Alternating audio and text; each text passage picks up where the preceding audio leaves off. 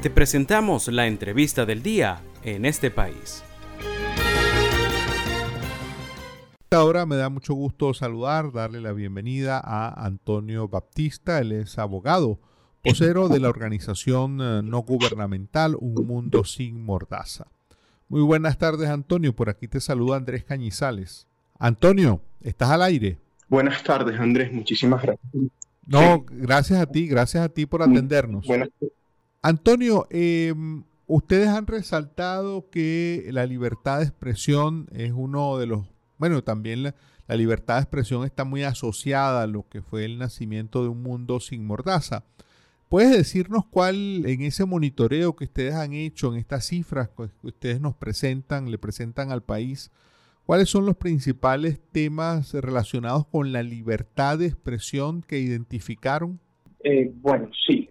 Respecto a esto, yo creo que es conveniente empezar hablándoles un poco de dónde nace el informe y está muy relacionado con lo que es el derecho a la libertad de expresión y acceso a la información, por el hecho de que eh, en este país el, tema de las cifras recolectadas por la administración pública respecto a la situación general en una serie de, de derechos en específico es muy poca.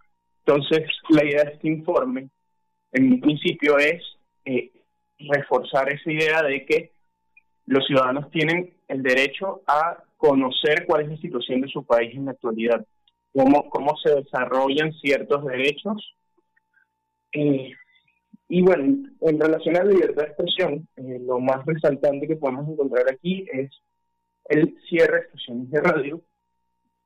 Eh, dentro de estas cifras que nosotros incluimos en el informe, que toca siete derechos distintos, aquí este es el único apartado del informe que usamos en nuestro informe de libertad de expresión por lo que estos casos y el análisis que hacemos en estos casos es un poco distinto al resto del informe porque ya, ya parte de otra, de otra fuente, de otra base que ya es propia.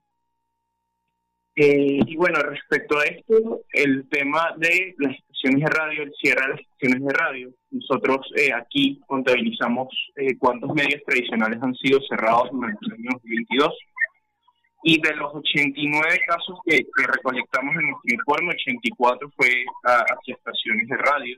Creo que comenzando por ahí ya veríamos un incremento muchísimo mayor, incremento. Y más allá de eso eh, lo comparamos con el año 2021 donde eh, en general la cantidad de casos de violaciones se mantuvo, pasamos de 471 casos de 2021 a 464 en 2022.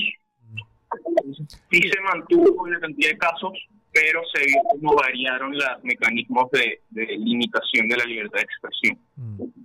Em, ¿bajo, eh, ¿Bajo qué modalidad recopilan ustedes, eh, Antonio, la información? ¿Cómo, ¿De dónde salen esas cifras? ¿Cómo pueden determinar ese número de situaciones, de casos?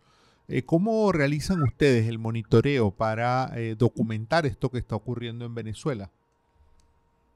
Bueno, nosotros utilizamos en primer lugar una metodología de, indicadores que lo que nos permite es poder explicar algo tan complejo e intangible como pueden ser los derechos, como tú, tú analizas ciertas cosas o las interpretas y hacerlo tangible hacerlo tangible. A partir de ahí, nuestras fuentes, utilizamos fuentes secundarias.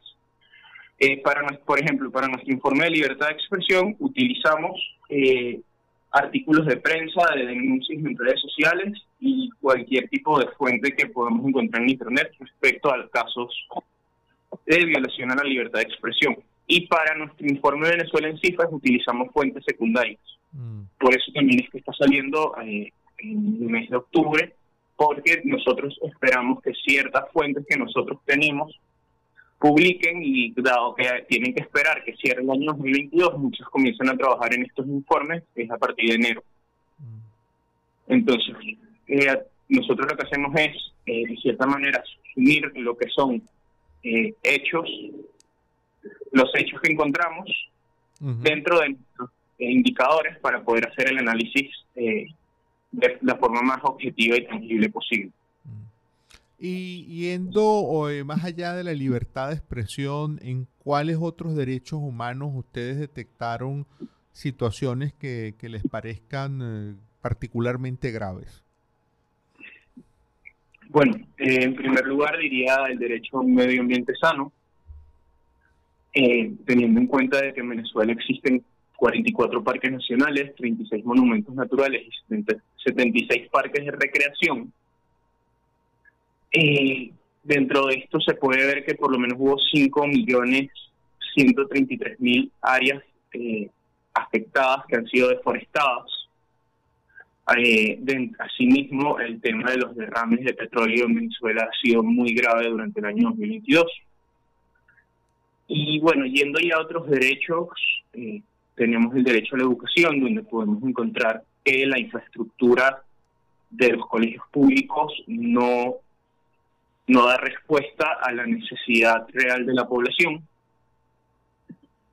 y, y, por último, el tema de la nacionalidad y extranjería, eh, entendiendo que hay una insuficiencia de representación diplomática y consular en el exterior, lo cual no solamente puede violentar el derecho a la identificación, sino además, en el caso de, una, de las elecciones, viola el derecho a la participación política de, numerosos migrantes venezolanos. Mm.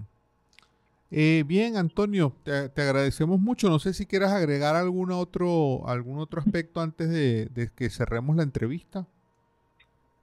Eh, no, eh, muchísimas gracias por, por la invitación, por el espacio y estamos a la orden para cualquier cosa.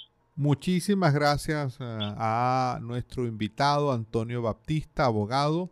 Él es vocero de la organización Un Mundo Sin Mordaza, que ha presentado su informe sobre eh, los derechos humanos en Venezuela, llamado Venezuela en Cifras 2022.